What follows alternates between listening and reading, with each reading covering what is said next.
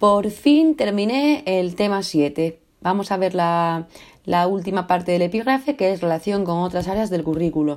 Hago un repaso general del tema que empezaba con el enfoque globalizador interdisciplinar y las características de ambas áreas. Eh, que son parecidas entre sí. Después unos conceptos, eh, entorno, sociedad y hipótesis. el marco legal, el objetivo de etapa número, eh, perdón, H. Después veíamos em, cómo contribuye el, perdón, cómo puede ser la intervención educativa con propuestas para las dos áreas, cómo contribuyen las áreas al desarrollo de las competencias clave. Después ya vimos el apartado de elementos curriculares, los objetivos, los contenidos, que analizamos los dos, los dos áreas por bloques, los criterios con los estándares y y ahora vamos a relacionarlo con otras áreas del currículo. Y la propia concepción de la etapa de primaria mm, obliga a un trabajo eh, globalizado de todas las áreas para conseguir eh, llegar a alcanzar los objetivos desde como si fuese con, con un como una red, ¿no? Que se que fuese todos hacia el mismo camino.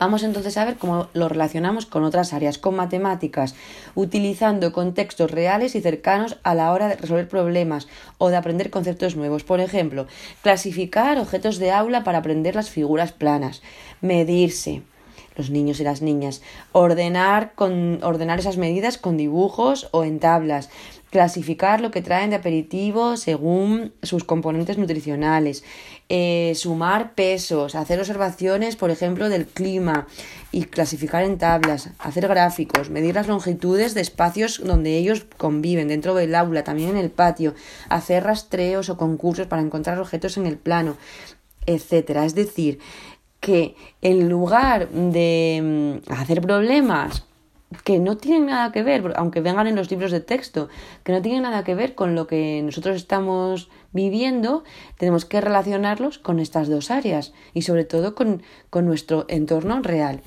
A la lengua castellana literatura y también a la, lengua extranjera y a la lengua asturiana, pues como en ambas áreas la comprensión de la información es clave, ¿no? Pues en, el, en estas áreas se trabaja la comprensión lectora pero en lugar de ser con textos totalmente descontextualizados, pues podemos buscar noticias, programas de radio, también pueden hacer encuestas, informes, entrevistas, biografías.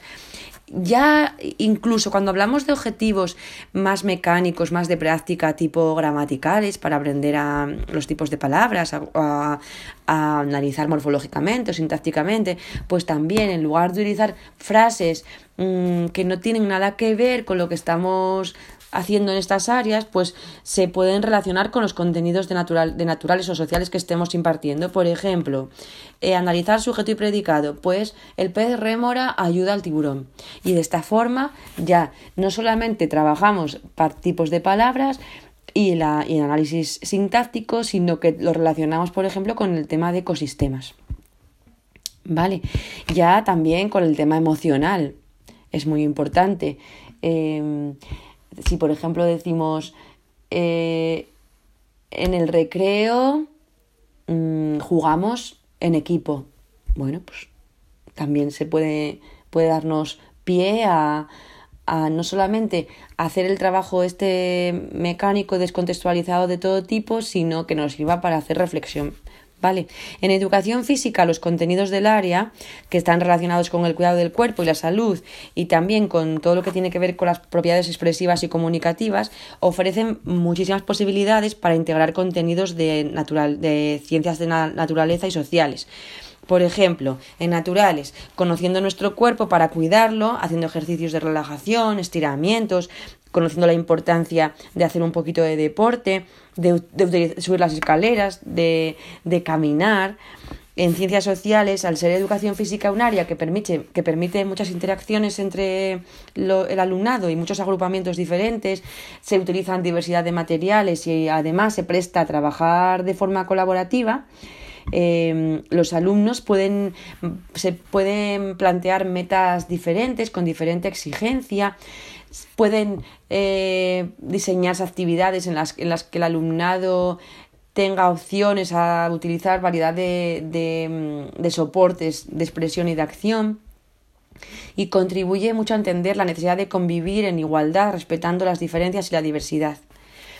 En educación artística, la música y la plástica buscan que el alumnado se exprese y se comunique a través de creaciones artísticas a las que llegan aprendiendo muchos contenidos. En ese sentido, en el área de plástica se pueden hacer murales, colas para representar órganos y sistemas, se pueden hacer maquetas, se pueden hacer carteles que incentiven, por ejemplo, el reciclaje, la limpieza del centro. Se pueden hacer gráficas con pictogramas de las observaciones que están haciendo, por ejemplo, sobre los climas en ciencias de la naturaleza.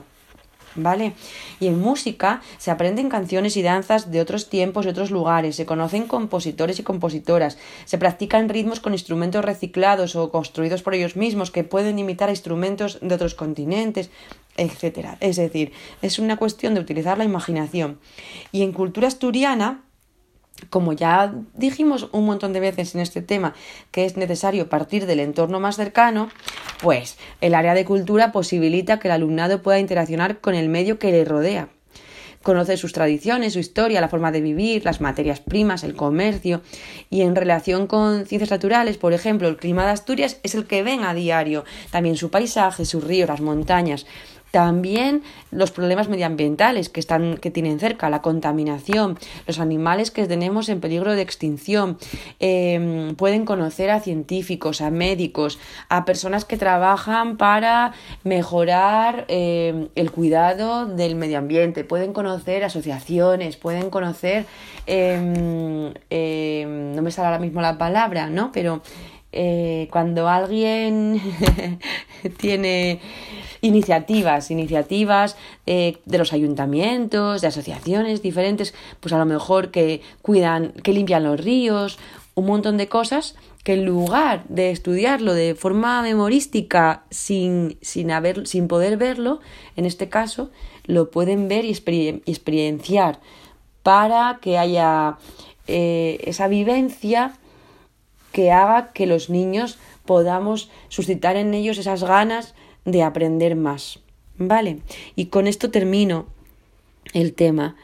Em, creo que poder situar al, alumnado en escenarios realistas y cercanos que les permitan aprender desde la experiencia a los docentes nos facilita la tarea de diseñar una intervención rica en recursos, accesible para todos los alumnos y alumnas, que permita que puedan desarrollar todas sus potencialidades en igualdad de oportunidades.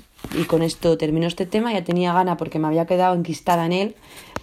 A veces me pasa, hay temas a los que de repente me parecen un rollo, después los trabajo, como es el caso de este, y, y, digo, jolín, pues qué genial. Es que yo nunca he dado esas asignaturas, ¿sabes? Entonces, pero veo que tienen mogollón de posibilidades. Bueno, me despido, os mando un beso gigantesco.